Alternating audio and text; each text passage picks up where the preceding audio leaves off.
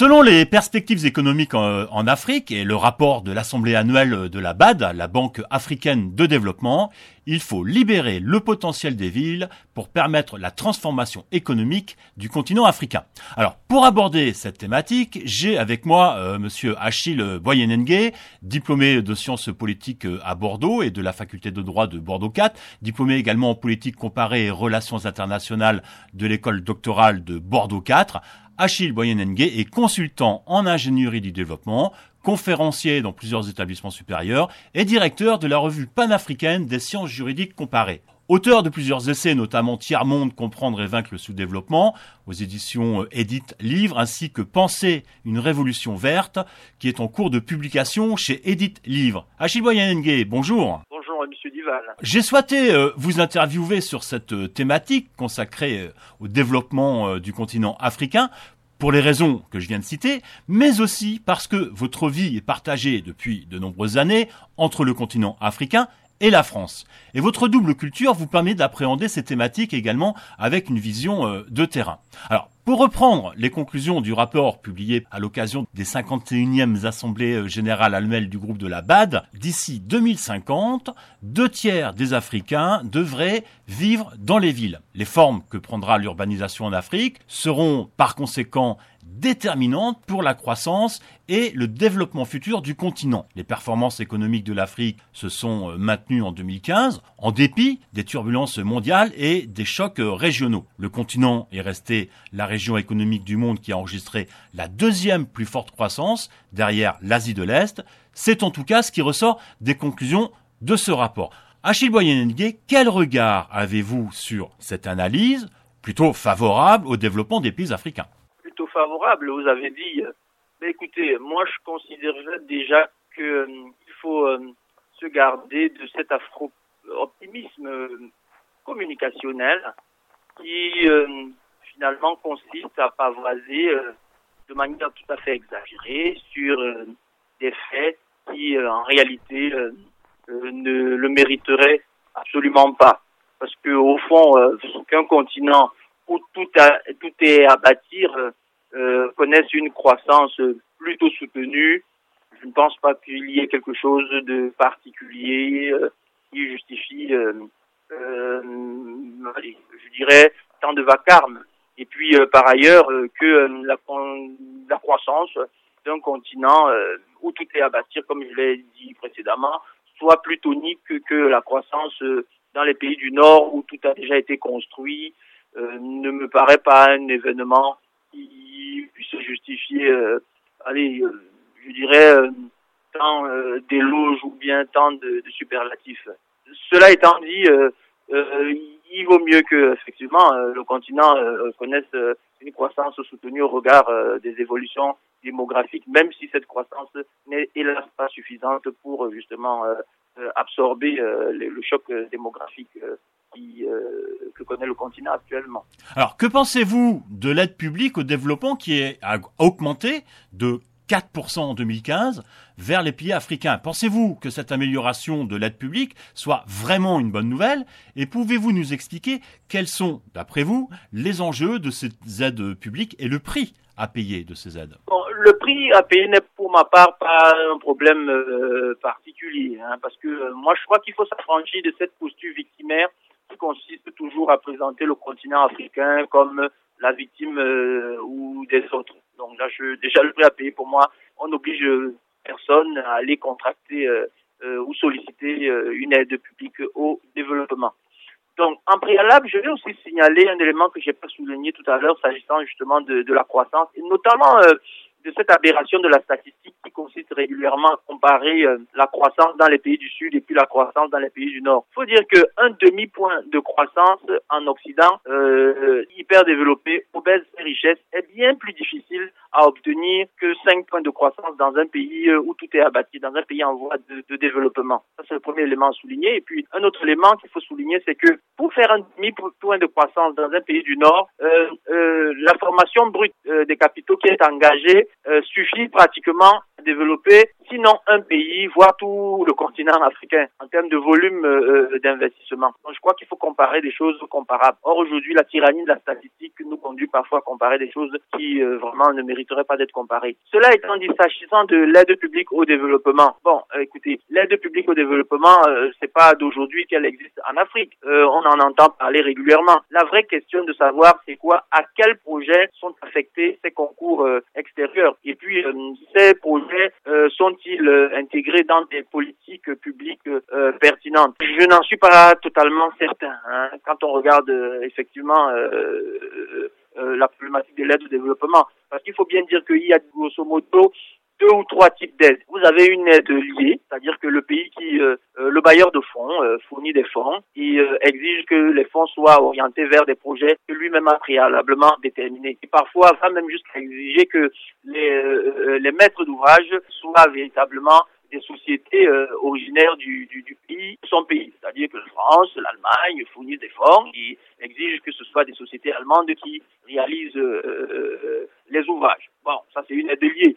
Et puis vous avez des aides qui sont liées que de manière très partielle, où effectivement le pays qui est récipiendaire a la possibilité de faire valoir un certain nombre de, de, de volonté s'agissant peut-être d'une partie de l'exécution ou alors de l'orientation des fonds. Quoi qu'il en soit, euh, on constate quand même que euh, l'aide publique au développement a, a des, des projets, euh, notamment d'infrastructures, parfois pharaoniques, qui, in fine, n'apportent pas grand-chose dans le quotidien des populations. Quand, par exemple, on va reconvertir une, on va reconvertir la dette pour financer, par exemple, des infrastructures routières, des autoroutes, alors que dans un pays, effectivement, l'urgence des populations, c'est des pistes rurales qui leur permettent d'évacuer euh, leur vivre. Quand on va euh, financer, comme par exemple, j'ai vu euh, à Dakar une autoroute qui va de Dakar à Diamniadio. J'ai vu par exemple à Yaoundé financer un échangeur routier dans la capitale, finalement qui sert à très peu de gens, alors que l'urgence est ailleurs. Je crois qu'on peut parfois s'interroger sur la pertinence de, de l'aide publique. Sinon, il est bon, il est bien, et, que les, pays plus riches aient la volonté d'apporter des concours financiers à ces pays. Mais je crois qu'en amont, une réflexion plus sérieuse doit être faite pour euh, savoir comment orienter ces fonds vers des projets euh, immédiatement euh, rentables et, productifs Justement, la population urbaine, par exemple, a doublé sur le, continent africain entre 1995 et 2015, année où elle a atteint les 472 millions d'habitants. Si on prend l'exemple euh, d'Accra au Ghana, la population a, presque doublé de 91 à 2000, donc en 9 ans, passant de 1,3 million à 2,5 millions d'habitants, à un taux de croissance annuel de à peu près 7,2%. Alors, quel regard portez-vous sur ces évolutions et l'avenir qui se dessine aujourd'hui pour le prochain siècle sur ce continent? Regard d'un point de vue bien sûr démographique, mais plus généralement sur les conséquences structurelles et sociétales d'un tel bouleversement et surtout, j'ai envie de dire, d'un bouleversement aussi rapide sur pratiquement l'ensemble du continent. Oh, vous savez, euh, on ne découvre pas euh, le dynamisme de la démographie africaine aujourd'hui, encore moins les dynamiques urbaines africaine ne se découvre pas aujourd'hui. Euh, les villes dont on parle aujourd'hui sont des villes qui existent depuis la période coloniale. En fait, on peut dire que les processus d'urbanisation en Afrique remontent en général à la, à la période de la pénétration coloniale. Chaque route, chaque chemin de fer, chaque marché euh, de commercialisation des produits d'exportation euh, engendrait effectivement des villes, des, des, des villes parce qu'effectivement, euh, les populations euh, quittaient euh, des villages, donc l'exode rural, pour venir s'agglutiner vers ces zones potentiellement plus riches. Donc, franchement, on ne découvre pas les dynamiques démographiques, les dynamiques urbaines en Afrique aujourd'hui. Et je suis un peu surpris qu'on veuille en faire un facteur de développement économique particulier, parce qu'en réalité, faut dire les choses telles qu'elles sont. L'incapacité de la société dirigeante africaine depuis euh, les 60 ans, euh, grosso modo, que ce, continent est indépendant. Donc l'incapacité à implémenter un cadastre, euh, mettre en place euh, un état civil fiable, l'incapacité à élaborer un système de conservation des titres fonciers tout à fait étanche, pose le problème de la gouvernabilité de l'espace en Afrique. Donc, évidemment que cette urbanisation aboutit euh, à l'émergence d'immenses bidonvilles euh, difficilement gérables. dans lesquels le moindre service public relève de la gageure, qu'il s'agisse des services publics, des services publics postaux, qu'il s'agisse de l'eau courante, du tout à l'égout, ou bien le service public même du transport. Quand vous regardez les capitales africaines, que ce soit au Bénin, que ce soit à Douala, au Cameroun, à Yaoundé, à Ouagadougou, le transport public est assuré par des, des, des, des, des, motos chinoises très très insécures. Donc, ce n'est pas dans ces conditions qu'on peut parler d'une humanisation susceptible d'apporter quoi que ce soit à un continent. Au contraire, l'urbanisation africaine aboutit à l'émergence de bombes à retardement que les pouvoirs publics vont devoir d'une manière ou d'une autre euh, gérer à moyen ou long terme. Donc moi personnellement, euh, je ne suis pas très optimiste quand je vois la sauvagerie dans laquelle l'urbanisation se fait sur le continent africain. Alors, je voudrais, je voudrais parler un, petit peu avec vous aussi de ce rapport, mais concernant plus particulièrement les, les jeunes qui sont a priori touchés par la lenteur des progrès en matière, on va dire, de développement humain. En Afrique subsaharienne, 9 jeunes en activité sur 10 sont pauvres ou quasi pauvres. Alors, quelle vision à long terme, à votre avis, permettrait, par exemple, de valoriser la jeunesse africaine et comment on pourrait lui donner du crédit en termes économiques? Ben, Écoutez, Monsieur Duval, là aussi, on est encore dans les effets d'annonce. Bon, tout le monde sait que la jeunesse euh, est essentiellement pauvre en Afrique. Bon, ben, figurez-vous que euh, l'éducation, la formation coûte extrêmement cher. Et euh, n'attendez pas qu'un pays pauvre de progrès spectaculaires dans le domaine de l'amélioration des, euh, du capital humain. En revanche, on peut attendre que les sociétés dirigeantes africaines, euh, comment dirais-je, euh, font un usage optimal du capital humain déjà disponible sur le continent africain. À savoir que si vous avez la majorité de la population analphabète, la jeunesse essentiellement illettrée, parce que vous n'êtes pas en capacité de construire autant d'écoles qu'il faut, recruter autant d'instituteurs qu'il faut, ben écoutez, mettez des politiques publiques qui vous permettent d'utiliser ce capital humain dans des secteurs où il, effectivement il peut être productif. Ça veut dire c'est le secteur euh, primaire, l'agriculture.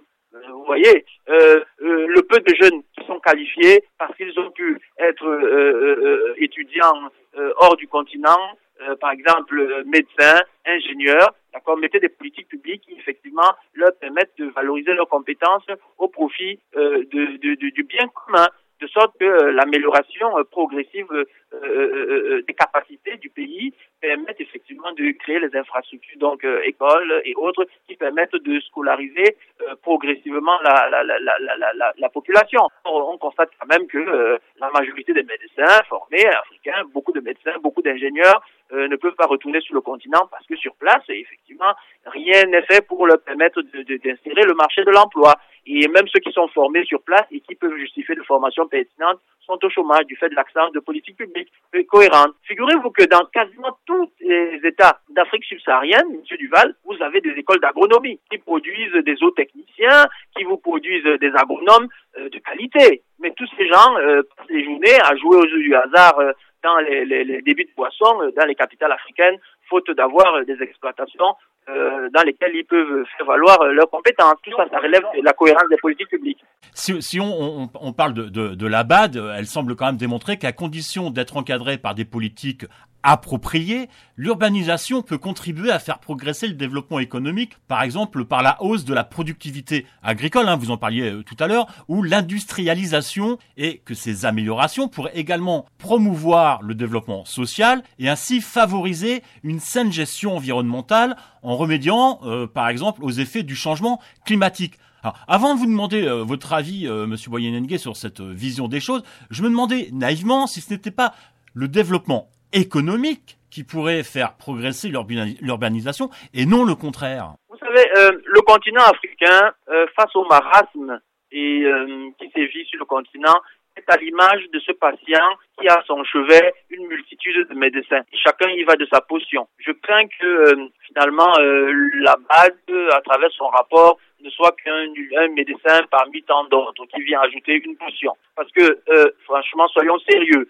Je pense que là, il y a une inversion de séquence. Il me semble effectivement que c'est le développement économique qui engendre l'urbanisation. En tout cas, au nord, vers la fin de la première moitié du 19e siècle, effectivement, le, boom industriel dans la périphérie des villes qui a drainé des masses paysannes et, qui a alimenté cet exode rural. Parce que ces gens quittaient les campagnes rudes, d'accord, pour essayer de trouver mieux dans la périphérie des villes. Et ce mieux-là, ils le trouvaient plus ou moins dans le secteur industriel en plein boom. Or, en Afrique, on assiste quand même à un exode rural qui n'est fondé sur pas grand-chose. Les gens fuient la campagne pour venir s'agglutiner dans euh, les villes où euh, ils ne peuvent croiser que l'oisiveté. Donc tout ça alimente un paupérisme urbain qui, de mon point de vue, euh, n'augure rien de bon. Donc, objectivement, on est dans une inversion de séquence. C'est développement économique à travers les politiques industrielles, à travers effectivement des politiques dans le domaine tertiaire, qui va engendrer l'aménagement du territoire en zone urbaine euh, maîtrisée par les pouvoirs publics. À défaut, euh, encore une fois, euh, les villes africaines sont des bidonvilles infâmes. Alors, je voudrais qu'on parle un petit peu aussi de, la dette, hein, la, dette africaine. Que pensez-vous de ces promesses dont, on a parlé là par rapport à l'ABAD Qu'est-ce que vous avez comme comme regard, comme avis sur ces politiques euh, qui sont euh, soi-disant appropriées pour valoriser les activités euh, réalisées par des millions d'Africains qui, me semble-t-il, quand même à, ce jour, portent justement sur leur dos des millions de dettes. Hein. si on, reprend un petit peu un, article, par exemple sur sur RFI, qui disait en, en 2005, le G8 avait décidé l'annulation de plus de 100 milliards de dollars de dettes pour 14 pays africains. Dix ans plus tard, on s'est rendu compte que le poids de la dette du PIB de ces pays avait retrouvé son niveau d'antan, l'avait même parfois dépassé. On peut prendre l'exemple du Ghana, hein, euh, euh, où euh, par exemple la dette avait été ramenée de 48 à, 26% de son produit brut intérieur en 2006. Aujourd'hui, on en est à 73%. Donc moi je voudrais avoir un petit peu votre avis aussi là-dessus sur quel regard vous avez vous sur la dette des pays africains l'endettement du continent africain. Oh, encore un serpent de mer. Mais euh, écoutez, bon, je vais faire une passe des querelles théoriques sur euh, les modalités euh, du financement d'un État. On va faire une passe, on va faire l'économie de cette querelle là, de ce débat. Mais je vais déjà commencer par souligner que le Ghana, qui paraît aujourd'hui jeté aux gémonies, qui s'est surendetté il y a à peine dix ans, le Ghana, partout en Afrique, par les institutions il s'agit de celle de Bretton Woods ou de tout autre, était présenté comme un modèle de bonne gouvernance, un modèle de développement économique. Je ne sais pas si ça s'appelait un dragon ou un tigre, parce que effectivement, euh, vous savez, en fonction des modes, on trouve toujours, on trouve toujours un animal pour euh, un animal féroce pour, euh, dirais-je, présenter, labelliser la nouvelle puissance économique montante. Donc aujourd'hui, on nous dit les mêmes qui nous disaient que le Ghana était formidable hier, aujourd'hui s'alarment sur la situation du Ghana. Et je crois qu'il il faudrait que ces mêmes-là prennent le temps quand même de nous expliquer un peu ce qui s'est passé. Ça, c'est déjà ma première euh, remarque. Tout ceci pour dire que la question de l'endettement africain est une vieille question qui remonte dès les années 60. C'est-à-dire qu'au début des années 60-70, en Afrique, on a gagé euh, euh,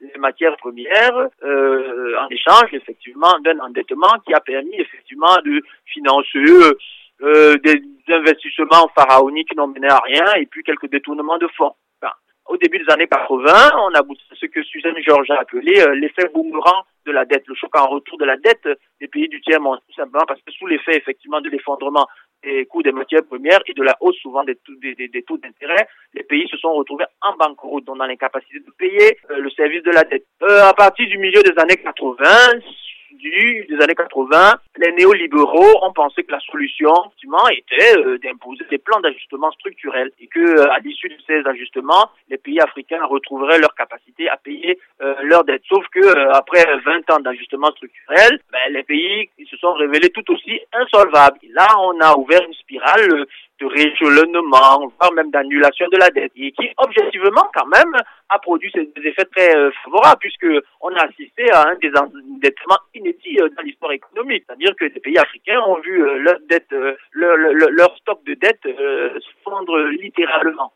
Sauf que qu'on fait donc de, ces coups des franches que les États ont retrouvés ben, Écoutez, on est reparti de plus belle. Euh, les investisseurs, les, les bâtisseurs, euh, les, lobbies ont recommencé à sillonner le continent, euh, vendre aux princes locaux des projets pharaoniques d'autoroutes, d'infrastructures, de ceci et de cela, Souvenez-vous que partout en Afrique depuis dix ans, euh, le leitmotiv est de dire que l'infrastructure, le développement des infrastructures va développer le continent. Les, les, grands bailleurs de fonds ont publié des rapports dans ce domaine. Du coup, ça a été la course à mon autoroute, le pays voisin a fait son aéroport, il faut le mien. au Maroc, on a proposé aux Marocains d'ailleurs un TGV. Ben, écoutez, dans un pays où l'électricité est une denrée rare, on va consommer l'essentiel de l'électricité pour faire tourner un TGV qui ne peut être utilisé que euh, par une poignée infime, infime poignée de citoyens, parce que le, le, le travailleur moyen euh, marocain ne peut pas emprunter ce TGV. Toujours est-il qu'on endette le pays pour ça. Bon, résultat des courses aujourd'hui, euh, allez, dix ans après, on s'alarme encore de l'endettement. Alors justement, concernant cet endettement, euh, quel est, le, à votre avis, le vrai problème? Est-ce que c'est la dette ou est-ce que c'est les intérêts de cette dette?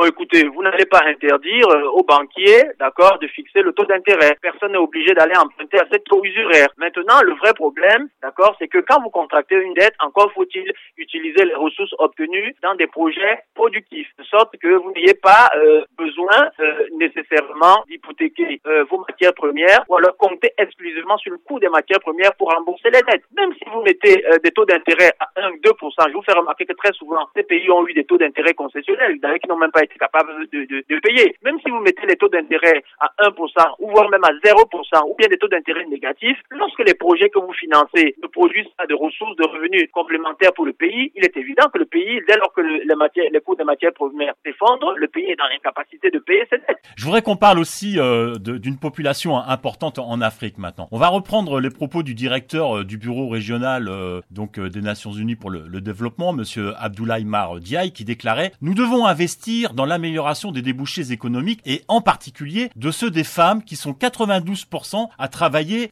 dans le secteur informel. Ça, c'est ce que c'est ce que déclarait Monsieur Monsieur Abdoulaye euh, Mardiaye. Alors, en quelques mots, pouvez-vous nous parler du rôle économique des femmes en Afrique et des potentiels qu'elles pourraient développer si on leur donnait de véritables moyens? Écoutez, je vais déjà m'affranchir un peu du, lieu commun consiste à présenter en Afrique le boulanger, l'épicier du coin comme un acteur de l'informel. je vous fais remarquer que à Berlin, à Paris, à Londres, l'épicier, euh, le boulanger, euh, la vendeuse de, de à l'étalage, d'accord, est un acteur, sont des acteurs économiques au même titre que les autres, tout simplement parce que les administrations fiscales, les organismes euh, sociaux sont en capacité d'encadrer ces populations et de faire le prélèvement nécessaire et qui permet de financer les prestations que ces populations peuvent recevoir en retour. Donc, ces populations sont entièrement et totalement efficacement intégrées dans le circuit économique. Donc, en Afrique, il y a d'informels en raison de l'incapacité criade des administrations africaines pour euh, les, les, lacunes en raison des lacunes rédhibitoires que j'ai expliqué tout à l'heure, c'est-à-dire que pas de cadastre, pas de, de, des villes, pas d'état civil. Donc, il y a une incapacité criade des administrations effectivement à encadrer ces populations. À partir de ce moment-là, ces populations vivent à la marge de l'économie tout en étant au cœur de l'économie. C'est ça le paradoxe de, de, de l'Afrique. C'est-à-dire que le secteur informel qui est au cœur de l'économie. Pourtant, on, on pense qu'il n'est pas dans l'économie. Alors, c'est lui qui fait l'économie. Exactement comme vous dites que l'essentiel des âmes évolue dans ce secteur. Donc, je crois que le potentiel est immense. Vous comprenez? Je vais vous donner un exemple très concret. Ben, au Cameroun, au Sénégal ou partout ailleurs en Afrique subsaharienne, euh, vous euh, donnez la possibilité à une dame, ou tout autre d'ailleurs, euh, de faire un élevage avec euh, euh, 1000 volailles, 1000 têtes de volailles. Je vous assure que euh, cet élevage fait sortir de facto euh, euh, cet éleveur du seuil de pauvreté. Et cette personne peut vivre de manière relativement confortable et assumer ses charges donc familiales et autres. Sauf que pour que cet élevage puisse prospérer, il doit être inscrit dans un système, dans une logique de filière. C'est-à-dire qu'il faut que le producteur ne fasse que le travail de produire, qu'il puisse recevoir, affûter des intrants fiables, non frelatés. Il faut qu'une fois qu'il a fini de, de, il a, il a achevé le cycle d'élevage, euh, qu'il y ait euh, des négociants qui viennent récupérer la volaille, euh, les mènent à des abattoirs conformes et qu'il y ait des moyens de stockage et puis des moyens de distribution tout à fait fiables. À l'échelle du continent, à l'échelle d'un pays, c'est parfaitement organisable. C'est juste un défi organisationnel que les sociétés dirigeantes doivent pouvoir relever, sauf qu'elles en sont totalement incapables. Résultat, cette dame qui élève ces 200, 300, 400 poulets, en fait, vit dans la précarité permanente. Donc, résultat des courses, ben, euh, cette personne précaire ne va jamais être insérée dans un circuit de prélèvement euh, pour financer euh, euh, les, les, les, le, le, trésor public, elle ne recevra jamais de prestations que de toute façon la puissance publique trop pauvre n'est pas capable de lui fournir, que ce soit dans le domaine sanitaire, dans le domaine éducatif. Donc elle demeure dans la dans l'informel. En gros, en Afrique, ne nous racontons pas d'histoire, euh, l'informel est euh, quelque part organisé et alimenté par l'incurie administrative. Donc, je crois que le potentiel est énorme. Encore faudrait-il que les sociétés dirigeantes soient capables véritablement de euh, définir des politiques d'encadrement suffisamment pertinentes pour permettre d'intégrer les populations et qui s'activent dans un circuit économique normal et, et, et, rentable pour la puissance publique aussi. Si je vous entends bien, Monsieur Boyenengue, en un mot, j'ai envie de dire que à, à vous écouter, on a, on a l'impression que sur le continent africain, ce qui semblerait manquer euh, serait l'organisation. Est-ce qu'on est sur un problème organisationnel? En Afrique, à l'origine de, tous ces maux africains? Oui, l'Afrique est confrontée à vraiment euh, un déficit organisationnel euh, gravissime. Les sociétés dirigeantes africaines euh, font preuve d'une incurie inadmissible. Je crois que le politiquement correct ambiant fait qu'on n'ose plus le dire et à la limite on cherche les coupables ailleurs. On va dire les coupables c'est euh, la traite négrière, les coupables c'est la colonisation. ces mots effectivement ont participé à retarder le continent mais euh, ça ne suffit pas pour justifier la situation actuelle du continent africain. La réalité, c'est que on en vient à se demander si les élites africaines attendent autre chose que euh, consommer la rente que la nature euh, veut bien euh, leur accorder, la rente pétrolière, la rente cacaoyère, la rente de bois, en gros, euh, euh, ces, produ ces, productions, ces, productions, ces matières premières qu'on peut tirer du sous-sol ou bien du sol. je crois quand même que ayez toute la matière première que vous voulez, toutes les ressources que vous voulez, si vous n'êtes pas capable de mobiliser votre intelligence pour relever le défi organisationnel qui implique euh, la gouvernance d'une société moderne, je crois qu'honnêtement, vous ne faites pas l'histoire. Et c'est le gros problème de la société africaine, c'est-à-dire que c'est une équipe de football qui rassemble peut-être les meilleurs joueurs du monde, mais qui n'arrive pas à se trouver un coach, un manager. C'est le vrai problème. Achille Boyenengue, merci en tout cas pour euh, vos éclairages. Les internautes pourront retrouver euh, toutes les informations complémentaires à cette interview et les liens euh, qui vous renvoient, qui renvoient directement euh, sur vos, vos essais. Un mot, monsieur Boyenengue, euh, positif sur le, les, on va dire les, les, les 20 ans à venir sur l'Afrique. Comment vous, verriez euh, les choses positivement? Qu'est-ce qu'il faudrait, à votre avis, pour que demain, l'Afrique, le continent africain, relève la tête et, euh, j'ai envie de dire, soit réellement autonome? Est-ce que c'est, à votre avis, envisageable? Et en deux mots, euh, qu'est-ce qu'il faudrait pour ça oh, Vous savez, je suis régulièrement taxé euh, d'afro-pessimiste, euh, alors que je ne le suis pas du tout, du tout, du tout. Pessimisme peut-être de l'intelligence, mais l'optimisme de l'action. Et d'ailleurs, ma démarche qui consiste à dire les choses telles qu'elles sont, euh, sans furiture, m'éloigner de ce politiquement correct qui consiste à passer la pommade aux Africains, leur dire oh là là, les pauvres, vous êtes malheureux. En gros, le sanglot de l'homme blanc, vous êtes malheureux, vous avez été victime de l'histoire, euh, voilà, nous allons vous aider. Moi, j'adhère pas à tout ça, ça. Non. Je crois que euh, vous parlez de 20 ans, je parle même en 5-10 ans, euh, des dirigeants africains capables, dotés de véritables compétences, hein, d'accord, la jeunesse africaine dotée de compétences, mobilisée pour le bien commun, qui se met au travail, je vous dis en 5-10 ans, vous avez les résultats. Ce qui compte, c'est que les Africains mettent d'abord dans leur tête, se convainquent d'une idée, qu'ils sont le centre effectivement du développement de l'Afrique. C'est par les Africains, par la capacité des Africains à se prendre en main que l'Afrique va se développer. Et se prendre en main, ça ne veut pas dire euh, ce que j'entends souvent, euh, se réfugier dans une sorte d'afrocentrisme qui consiste à dire que voilà l'Occident on n'en veut pas, euh, on va rentrer dans l'authenticité africaine, on va réinventer le fil à couper le beurre. Non, non, non, non, tout ça c'est du vent. La réalité c'est de voir ce qui a réussi ailleurs et voir comment on peut s'approprier ce qui réussit ailleurs dans une logique de benchmarking et savoir comment on peut euh, utiliser notre intelligence pour implémenter sur le continent africain avec les adaptations évidemment euh, nécessaires ce qui a réussi ailleurs et faire avancer le continent. Je vous dis encore dans le domaine agro-pastoral, la majorité des pays africains ont les moyens de développer des filières, que ce soit dans le domaine du riz, dans le domaine du maïs, dans le domaine de la volaille, dans le domaine de la, de de, de, de, de l'élevage porcin, qui permettent effectivement de créer des emplois locaux et de nourrir les populations locales. Et ça, ça ne demande pas des, des, des, des, des sommes euh, qui ne sont pas accessibles à la majorité des budgets africains. Mais encore faut-il une organisation, une volonté implémentés euh, puissent effectivement permettre d'avoir de, de, des résultats palpables à brève échéance. C'est le, le plus grand défi. C'est le plus grand défi. Achille Boyenengue, merci beaucoup. Je vous en prie.